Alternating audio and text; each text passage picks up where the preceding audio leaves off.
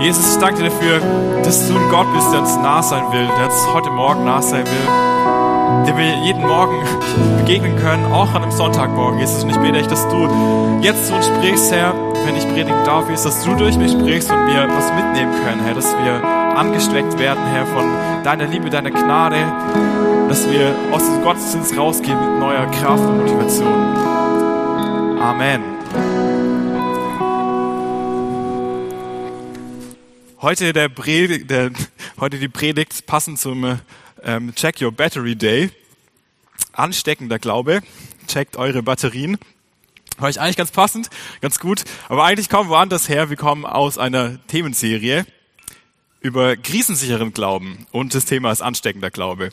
Ähm, hat also nichts mit dem heutigen Tag zu tun. Ich finde es auch ganz gut, dass wir unsere Predigten nicht nach solchen komischen Tagen ausrichten, sondern nach Glaubensthemen.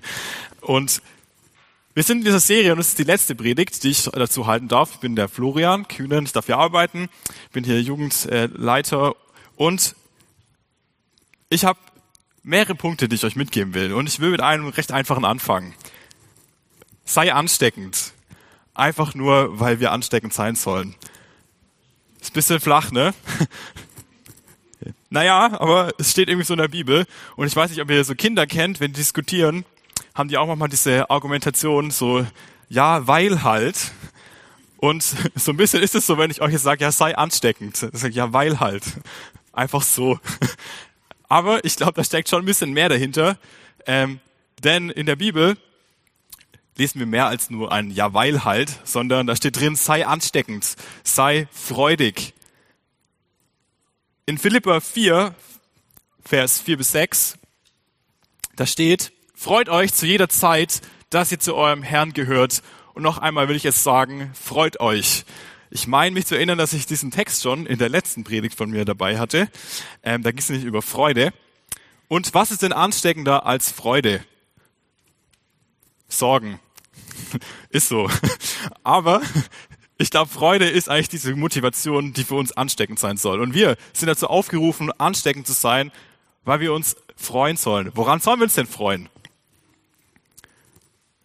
Ich glaube, wenn wir ein bisschen drüber nachdenken, dann fällt jedem von euch eigentlich genug ein, woran wir uns freuen können, worüber wir dankbar sein können und wie wieder, wir wieder unsere Freude vielleicht ein bisschen entfachen können, wie wir durch Freude wieder ansteckend werden können. Ich glaube, wir leben eigentlich, uns geht's gut. Sage ich auch jedes Mal, wenn ich predige, uns geht's gut. Und ich glaube, wir dürfen diese, uns immer wieder auf dieses, diesen Punkt beziehen, dass wir eigentlich dankbar sein können für all das, was wir haben und jeder von uns hat, glaube ich, genug und jeder von uns wird auch Punkte in seinem Leben finden, wo wir dankbar dafür sein können. In deiner Vergangenheit, in dem, wie es dir gerade geht oder vielleicht auch einfach nur in freudiger Erwartung für das, was kommen kann. Und ich habe festgestellt, wenn es darum geht, ansteckend zu sein, ist es manchmal einfach nur diese simple Entscheidung zu sagen, jawohl, ich will ansteckend sein. Und es ist einfach dieses Ja, weil halt. Es ist so eine Entscheidung, die du treffen musst und du der auch stehen kannst und solltest dann. Ich kenne das persönlich ganz gut. Ich wache morgens oft auf und denke so, ach nö, heute wieder so ein Tag. Ähm, und ich muss mir oft selber sagen, nee, jetzt heute sind gute Dinge. Heute kommt ein guter Tag. Heute solltest du begeistert sein für das, was du tust. Und ich glaube, oft ist Begeisterung, ansteckend sein, einfach nur eine kleine Entscheidung, sich an dem zu freuen, was wir haben, das, was kommt und es einfach anzunehmen. Sei ansteckend, weil es ist gut, was wir haben, weil wir dankbar sein können. Und mit diesem simplen Punkt will ich eigentlich anfangen, mit diesem sei ansteckend. Manchmal reicht es, sich das einfach immer mal wieder selber zuzusprechen, dass das unser Auftrag ist, der auch in der Bibel steht, dass das einfach was Simples ist, was wir tun können, wenn wir uns dafür entscheiden und du genug Punkte in deinem Leben finden wirst, für die du dich begeistern kannst, die ansteckend sind, die dich erfreuen. Aber ich weiß auch, dass das nicht immer funktioniert das ist so für mich so das Basic-Ding. Wenn ich mich selber motivieren will, dann kann ich mir mal sagen, okay, sei ansteckend.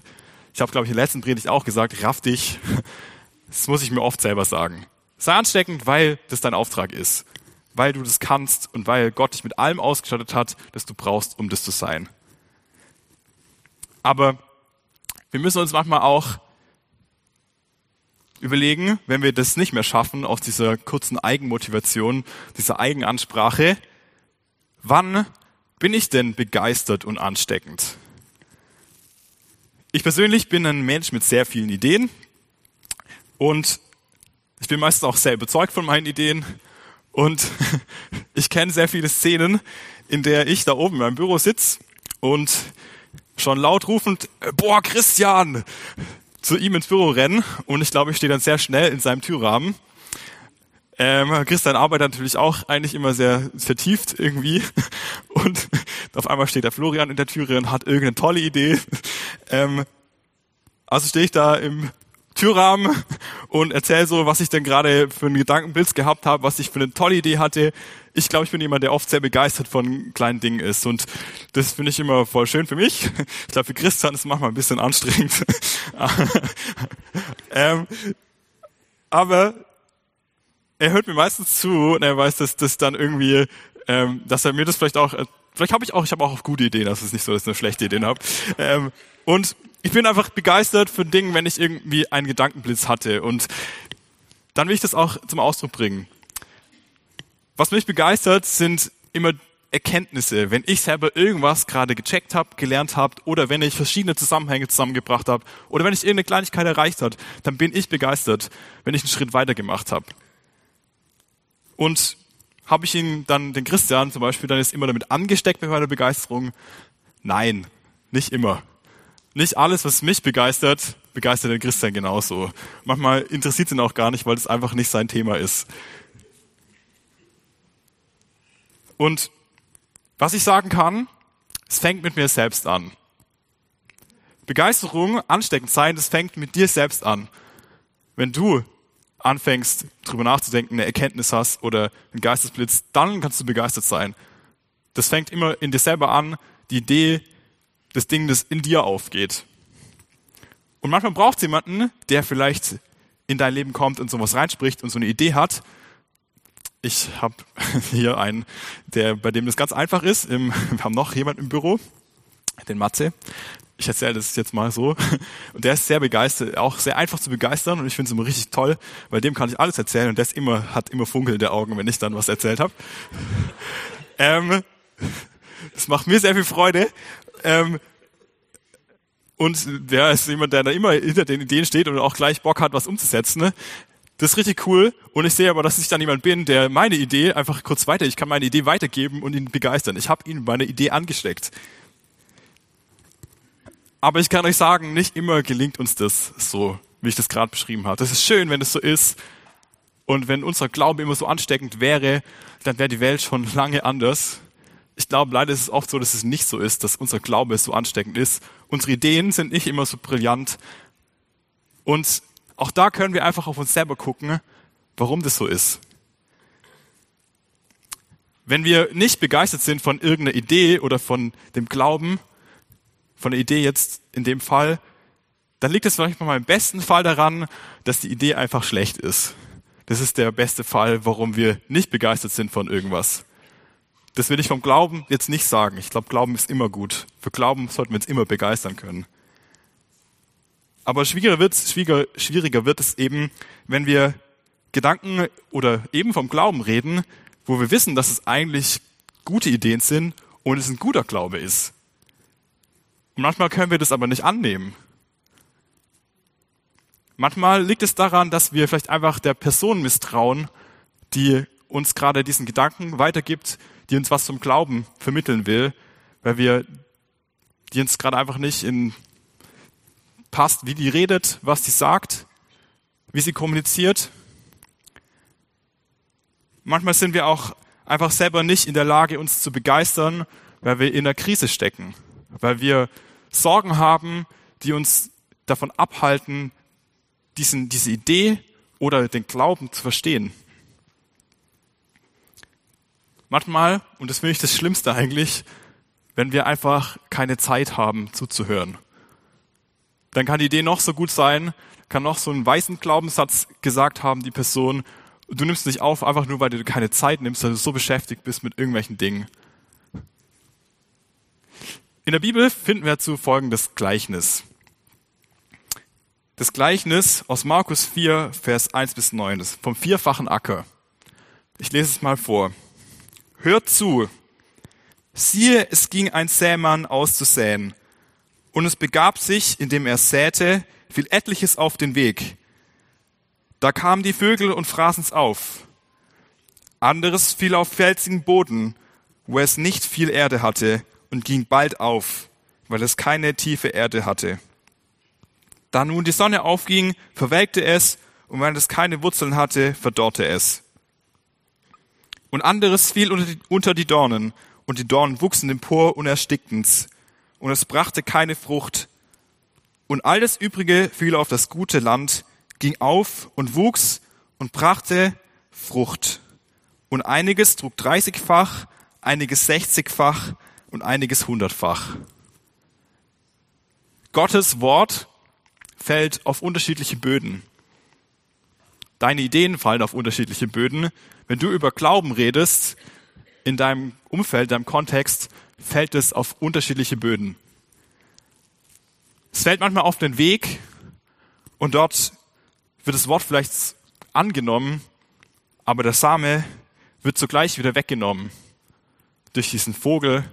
Ich glaube, da steht für Satan, der immer wieder durch irgendwelche anderen Momente, durch Ablenkung diesen Gedanken, diesen, ja, einfach wieder wegnimmt und wir uns damit nicht wirklich beschäftigen. Der Fels, Gottes Wort wird angenommen, kann jedoch keine Wurzeln schlagen. Vielleicht keimt dieser Same, der Glaube, diese, dieser ansteckende Gedanke keimt in jemanden und fängt an zu wachsen. Er kann aber nicht wirklich Wurzeln bilden, er kann sich nicht wirklich ernähren auf diesem Boden. Und dann stirbt dieser Glaube, dieser Gedanke, diese Idee wieder. Manchmal fallen die Samen, die wir säen, Menschen, mit denen wir sprechen über Glauben, manchmal fällt dieser Same bei denen auch auf einem Boden, der eigentlich genug Nahrung hat. Eigentlich können die diesen Gedanken annehmen und Glaube in ihnen wächst. Aber es wachsen leider auch andere Pflanzen, es wachsen Dornen. Sie haben Dinge in ihrem Leben, die den Glauben schnell wieder überschatten. Und der Glaube erstickt an diesen anderen Themen. An Sorgen, an Hass, Gedanken aus unserer Welt, die so einen Glauben ganz schnell wieder klein machen oder eben in den Schatten stellen können. Und dann haben wir noch den guten Boden. Und dort lesen wir, wenn der Same, wenn deine, dein Glaube, den du vermittelst anderen Leuten in deinem Umfeld, der fällt auf den fruchtbaren Boden und bringt 30 bis 100-fache Frucht. Das wünschen wir uns ja eigentlich, ne? dass wir all das, was wir sagen, all diese Ideen, immer wenn wir vom Glauben reden, dass die Menschen offen dafür sind und es Frucht bringt. Nur der gute Boden hat die Möglichkeit, wirklich Vervielfachung zu bringen und ansteckend zu wirken. Und eigentlich kennen wir uns mittlerweile ja gut genug damit aus, wie das mit Ansteckungen ist, dass es ja eigentlich immer multiplizierend ist, dass es potenziert. Es potenzierend, nicht multiplizierend.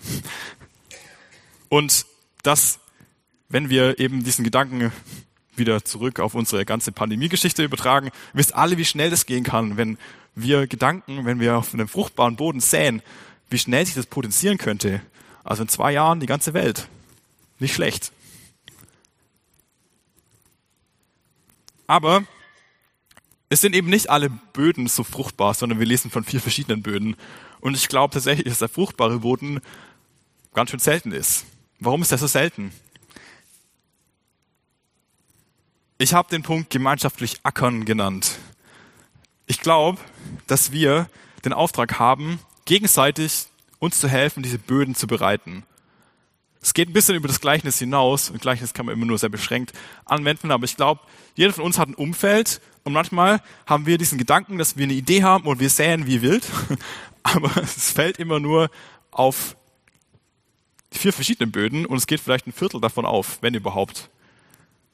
Vielleicht müssen wir einen Schritt vorher anfangen und uns Gedanken darüber machen, dass wenn wir ansteckenden Glauben haben wollen, dass wir erstmal anfangen müssen, Böden zu bereiten. Böden, die die Samen, die wir säen wollen, auch aufnehmen können. Und wir sind für unseren Boden verantwortlich. Du bist erstmal vielleicht für deinen eigenen Boden verantwortlich. Wenn du weißt, dass du in manchen Themen wirklich Probleme hast und Leute dir immer wieder gute Sachen sagen, aber du kannst es überhaupt nicht annehmen, dann wäre es vielleicht auch mal ein guter Gedanke, sich zu überlegen, warum denn dein Boden so hart ist. Warum, was sind denn die Punkte in deinem Leben, wo du einen harten Boden hast, einen Weg hast und der Same, dieser Glaube, der vielleicht jemand in dein Leben reinträgt, warum der direkt wieder weggenommen wird. Ich glaube, wir müssen uns erstmal unseren eigenen Boden Gedanken machen.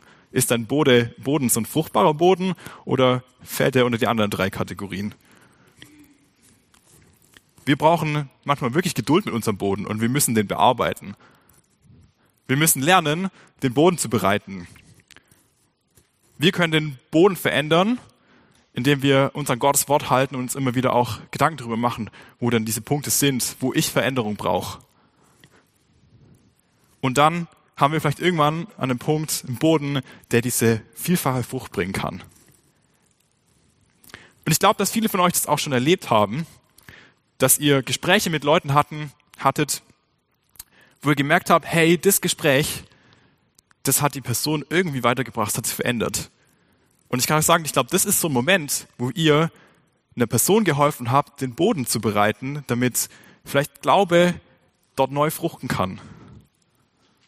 Ich persönlich führe immer wieder so Gespräche, wo ich dann merke, okay, die Person hat jetzt gerade was begriffen, ich konnte ihr ein Stück weiterhelfen und der Boden ist danach ein bisschen besser und der Glaube hält vielleicht kann vielleicht wurzeln. Ich glaube, das ist unser Auftrag als Gemeinschaft. Und zwar nicht nur in der Gemeinde, sondern auch in deinem Umfeld. Wenn wir ansteckenden Glauben leben wollen, dann dürfen wir uns darüber Gedanken machen, wie unsere Böden sind und dürfen anderen helfen, einen Boden zu haben, der diese, diesen Samen aufnehmen kann. Das ist ansteckender Glaube, wenn wir uns nicht nur darüber Gedanken machen, wie schnell und wie viel wir säen können, sondern wenn wir uns auch gegenseitig jüngern und an die Hand nehmen und probieren, ja wirklich diesen vielfachen, diesen guten Boden zu erhalten, damit die Samen Frucht bekommen, äh, die Samen fruchten können. Dazu braucht es wirklich viel Geduld und Beharrlichkeit. Und jeder, der sein eigenes Leben kennt, der weiß, wie viel Geduld wir manchmal brauchen. Du kennst bestimmt Punkte in deinem Leben, wo du weißt, das ist ein harter Boden, das ist kein guter Boden. Und jetzt überleg dir mal, wie viel Zeit du brauchst, um diesen Boden zu verändern, so viel Zeit sollten wir auch anderen Menschen eingestehen, um den Boden zu bereiten.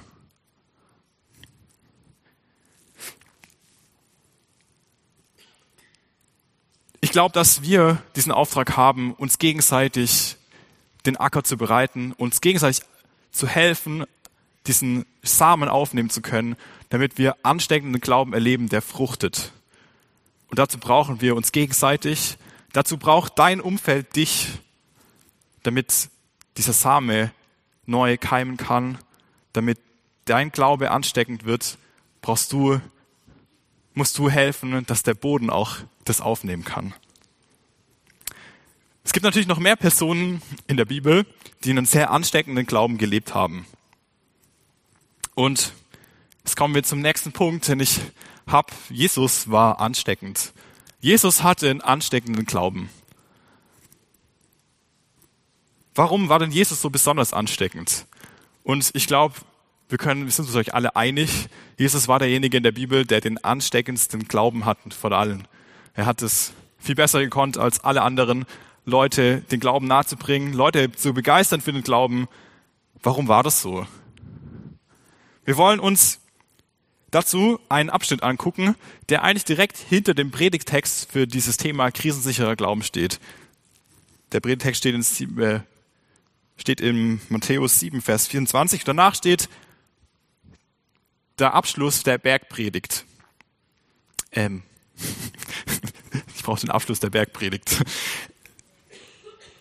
Da steht, also der ganze Abschnitt in unserem Predigtext ist natürlich das Ende der Bergpredigt. Ich weiß nicht, ob das schon mal jemand gesagt hat in den Predigten davor. Aber damit endet die Bergpredigt mit diesem Gleichnis vom Hausbau. Und danach steht, als Jesus dies alles gesagt hatte, waren die Zuhörer von seinen Worten tief beeindruckt. Denn Jesus lehrte sie mit einer Vollmacht, die Gott ihm verliehen hatte, ganz anders als ihre Schriftgelehrten.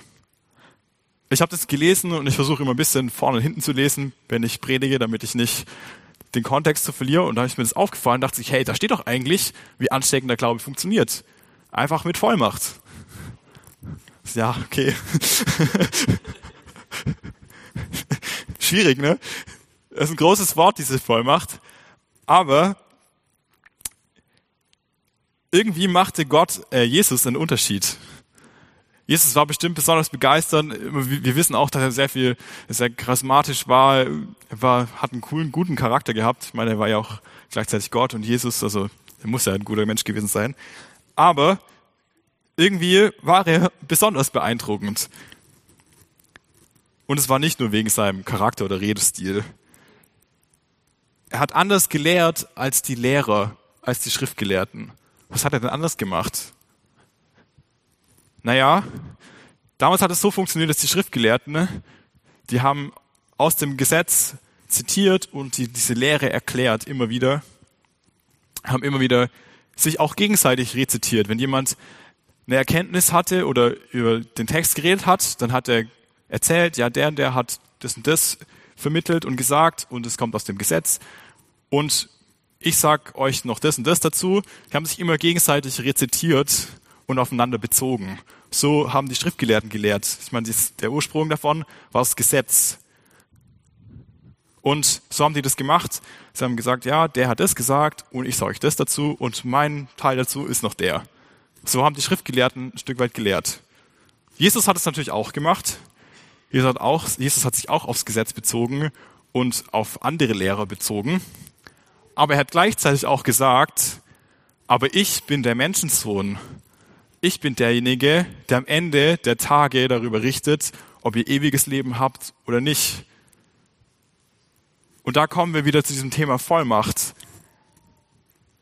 Jesus hat gesagt, ich bin nicht nur aus dem Gesetz derjenige, der euch was vermitteln kann. Und ich beziehe mich auf diejenigen, die das Gesetz auslegen, sondern er sagt auch, ich bin selber Teil davon. Ich bin der Menschensohn. Das hat ihn natürlich für diese damalige Ansicht schon ein bisschen rausgehoben aus diesem System. Denn von den Lehrern hat keiner gesagt, ich bin der Menschensohn und ich werde am Ende den Tod auf mich nehmen. Das hat ihm dieses gewisse, gewisse Etwas gegeben, was die Leute erstaunt hat denn es war neu für die.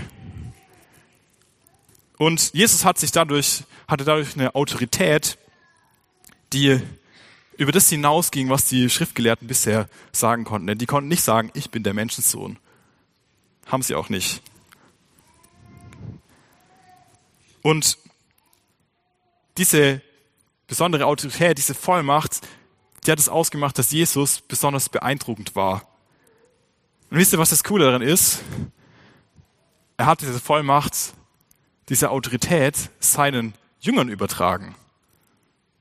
In äh, Matthäus 10, Vers 1 lesen wir, und er rief seine zwölf Jünger zu sich und gab ihnen Vollmacht über die unreinen Geister, dass sie die austreiben und halten alle Krankheiten und alle Gebrechen. Jesus hat den Jüngern diese Vollmacht übertragen. Wie funktioniert das jetzt? Naja, wir können nicht behaupten, was wir die Menschensöhne sind, äh, die, die Söhne Gottes sind, die Söhne nicht Jesus sind. Aber wir dürfen uns darauf berufen, dass Jesus für uns gestorben ist. Er hat es möglich gemacht, weil er, Jesus, am Ende ans Kreuz gegangen ist und darauf können wir uns berufen.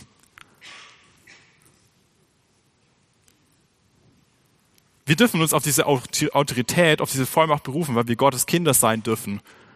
Und wenn du Jesus in dein Leben aufgenommen hast, dann hast du eigentlich auch diese Vollmacht oder darfst diese Vollmacht beanspruchen, in der Jesus gepredigt hat.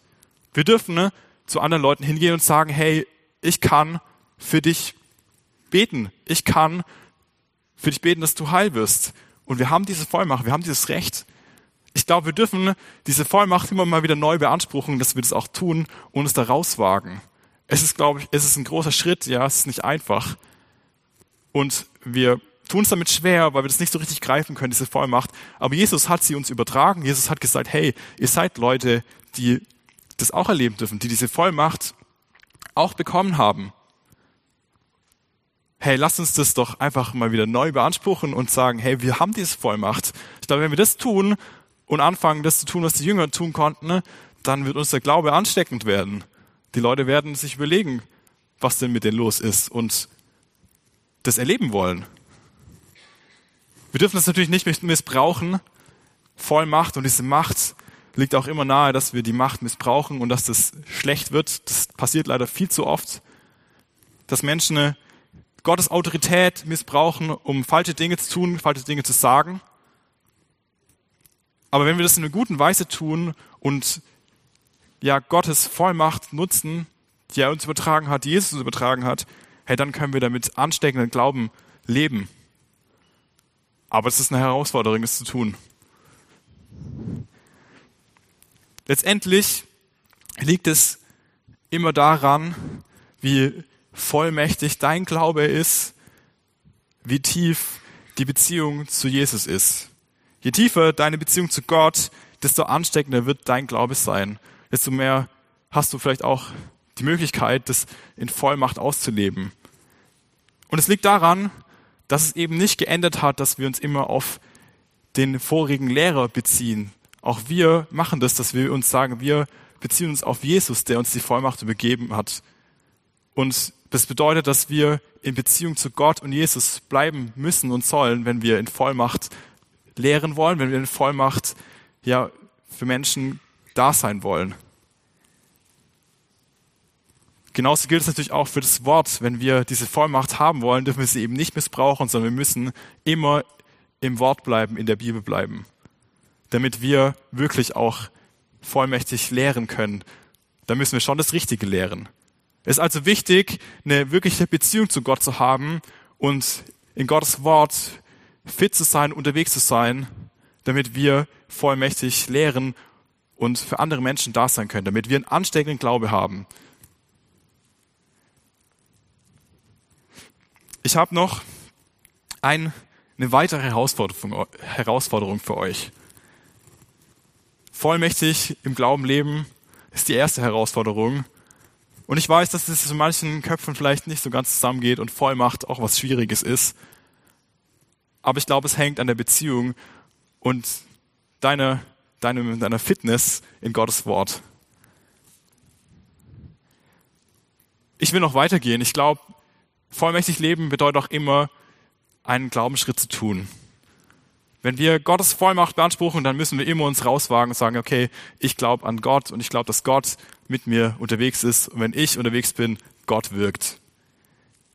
Wir wollen uns eine Bibelstelle angucken in Josua 3, Vers 10, wo die Israeliten wirklich herausgefordert sind, einen richtigen Glaubensschritt zu tun. Und zwar rede ich von der Stelle, in der Josua das Volk über den Jordan führen soll. Josua hatte diesen Auftrag, Israel ins verheißene Land zu führen, aber sie mussten durch diesen Fluss, durch den Jordan.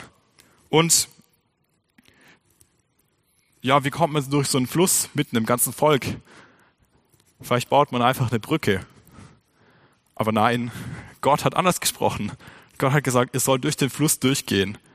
Er hat Josua angewiesen, die Priester sollen mit der Bundeslade den ersten Schritt in das Wasser setzen und dann wird sich der Jordan flussaufwärts aufstauen.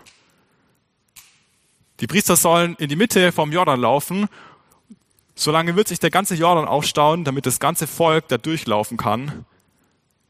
Und danach sollen sie auch rauslaufen und das, der Jordan wird sich wieder schließen. Jesus hat sie wirklich direkt rausgefordert, erstmal einen Schritt zu tun, erstmal was zu machen, bevor sie erleben, dass Gott wirklich eingreift. Aber Gott hat eingegriffen. Gott hat den Jordan aufgestaut und das ganze Volk konnte durchlaufen. Was hat es jetzt mit dem ansteckenden Glauben zu tun? Naja, Jesus äh, nee, Josua, der musste erstmal sein Volk begeistern und da vermitteln, hey, ich glaube, das und das sollen wir tun.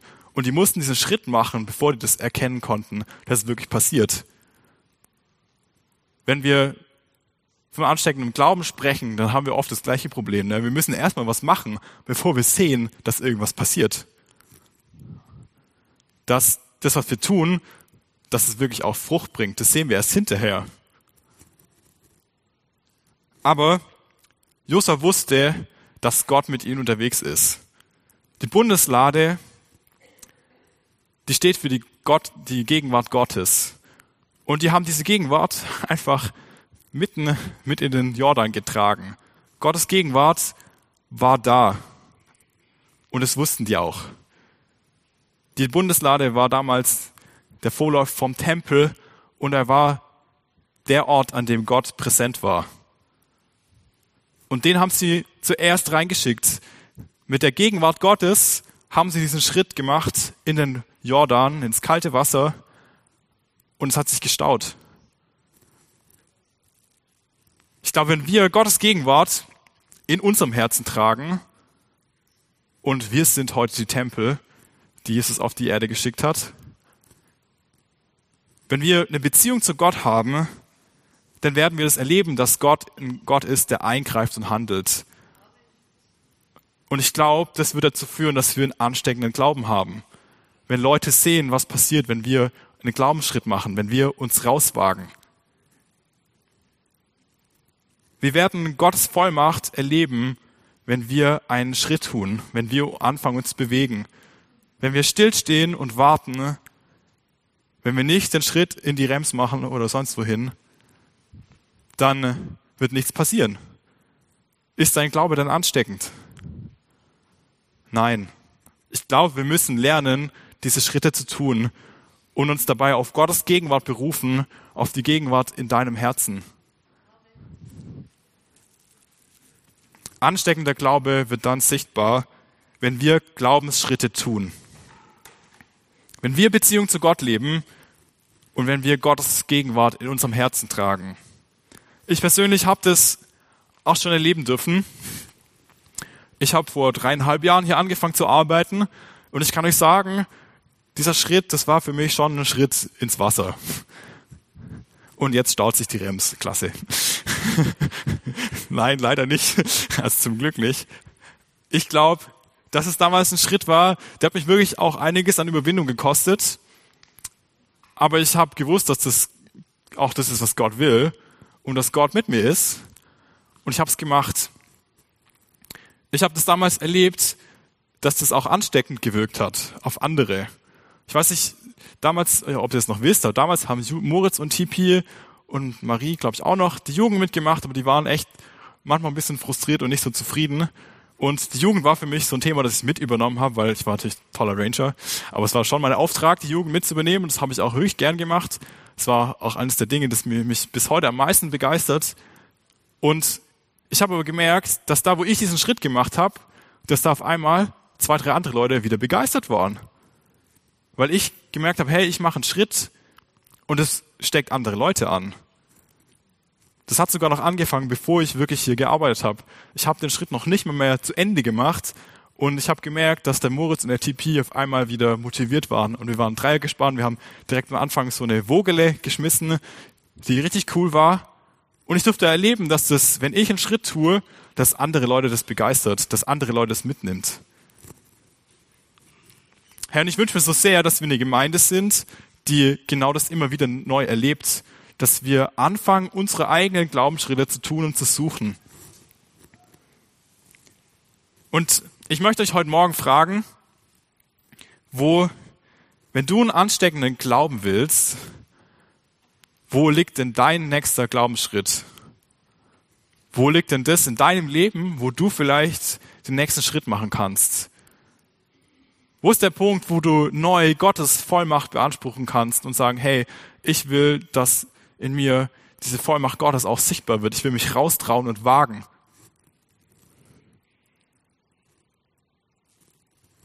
Und ich fände es mega cool, wenn wir uns jetzt vielleicht einen kurzen Moment Zeit nehmen, weil ich kann euch persönlich nicht sagen, wo denn dein nächster Glaubensschritt liegt. Manche Leute, die ich gut kenne, vielleicht kann ich dich darauf hinweisen. Aber ganz ehrlich, wir haben auch gelernt, unseren Boden, den müssen wir schon auch selber bereiten. Und jemand kann vielleicht kommen und einen neuen Samen säen, aber du musst den Schritt nachher selber gehen. Der Glaube muss in dir wachsen. Der kann nicht in der stellvertretenden Person wachsen der muss in dir wachsen. Und ich will dich heute Morgen herausfordern, euch zu überlegen, wo denn dein nächster Schritt liegt. Wo liegt dein, liegt dein nächster Glaubensschritt? Wo will Gott dich herausfordern zu wachsen? Wo siehst du denn, dass Gott noch mehr für dich hat.